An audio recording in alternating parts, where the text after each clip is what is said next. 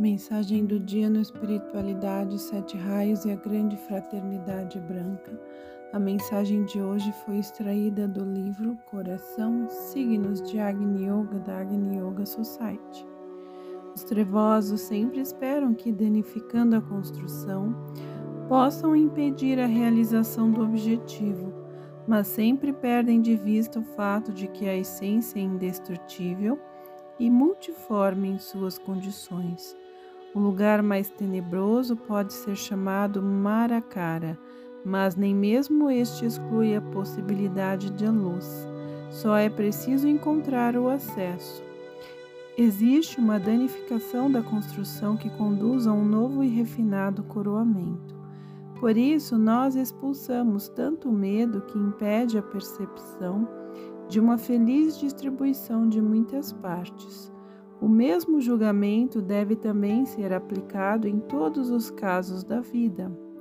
Então, não pode haver derrota, pois uma feliz ligação das partes pode somente deslocar-se, mas não desaparecer. Mas o olho que está nublado pelo terror perde o campo de visão. Maracara é uma região muito penosa das camadas mais inferiores do mundo sutil. É difícil permanecer lá porque o prana praticamente nunca a penetra. No entanto, algumas vezes é necessário penetrar nestas camadas satânicas. Em geral, depois que se percebe um ataque, ocorre uma melhoria da situação. O inimigo pronuncia o veredicto e tenta proclamá-lo, mas se anunciada destruição não ocorre, então uma multidão de olhos vigilantes enviará nova força. O mestre afirma que se pode esperar uma vitória completa somente se as consciências forem unificadas. Não se pode esperar êxito se existe a mais leve suspeita sobre o mestre. Assim, pois, é necessário trabalhar em conjunto, sabendo que tudo que é admitido pelas leis do universo será feito. Quem então poderá considerar este tempo como de descanso? Ninguém, nem mesmo quem não é perspicaz, negará que a época atual é sem precedentes e que se deve dormir como se estivesse em vigília permanente. O Mestre compreende que vossos corações também estão sobrecarregados. Cada dia a situação do mundo torna-se mais complicada, do ponto de vista do Armagedon. Isto é perfeitamente natural, mas aquele que cuja consciência o Armagedon é um absurdo comete loucuras porque não conhece seu caminho. Por que devemos levar as considerações as leis do universo? Certamente elas solucionam para nós o problema do Armagedon. Perdendo o fio do Armagedon, nós mergulhamos no caos, e não existe senda de ascensão na qual não se necessite deste fio. Vós conheceis esses fios nas tochas da ascensão. A consciência do início da maior batalha reflete, antes de tudo, sobre o coração da humanidade. A afirmação no coração é necessária, especialmente agora.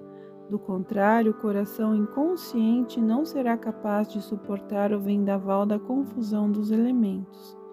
Portanto, pensai no coração como no princípio central, o qual nos une com os mundos distantes.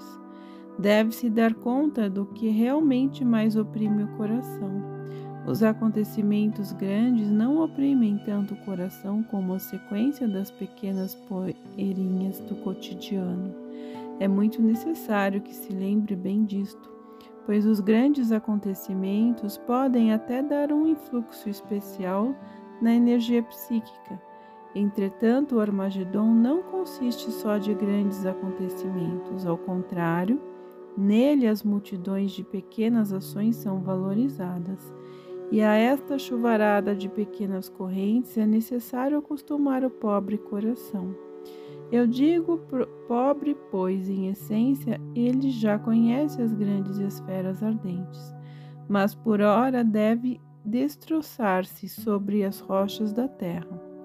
Vós sabeis o quanto nós andamos sobre a beira do abismo e da conflagração Sabeis quando a plenitude do silêncio indica a batalha intensa. sentis nossa atenção. Só aqueles que são insensatos e que amam só a si mesmos podem supor que acima deles haja somente hinos. Mas aqueles que tenha dirigido sua visão para o infinito compreende que quanto mais elevado, mais tenso. Assim, pois, preparai as pessoas para uma intensificação inevitável. Isto não significa que o ensinamento conduz alguém à tensão, mas que esta acumulação é a lei da existência. Para muitos, o ritmo das correntes é pura tolice, mas vós conheceis estas influências salvadoras. Tende certeza da minha proximidade. A calma é o equilíbrio da atenção. A unificação da consciência é, antes de tudo, a preservação da energia. Esta regra importante é comumente esquecida, quando, em lugar da fisiologia limitada, foi introduzida a psicofisiologia então, cada um poderá compreender que significado tem a economia da energia. Até um gigante pode ser contido por um pensamento pequeno, se este atua como uma dissonância. As pessoas muitas vezes olham em volta, estremecem, mudam de direção e de toda maneira dão ouvidos a pensamentos fugazes, sem sequer perceber sua fonte.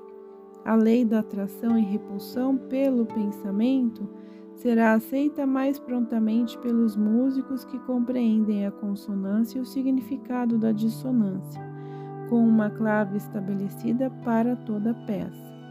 Quem compreende o que significa produzir uma completa e multissonora sinfonia numa clave determinada, compreenderá mais facilmente a função do pensamento básico. Mesmo quando a tarefa é multiforme. Assim, tal pensamento de construção não impede a manifestação de muitas ramificações, embora com a mesma clave, e a intrusão de uma dissonância estranha não penetrará profundamente se a tarefa fundamental for firme.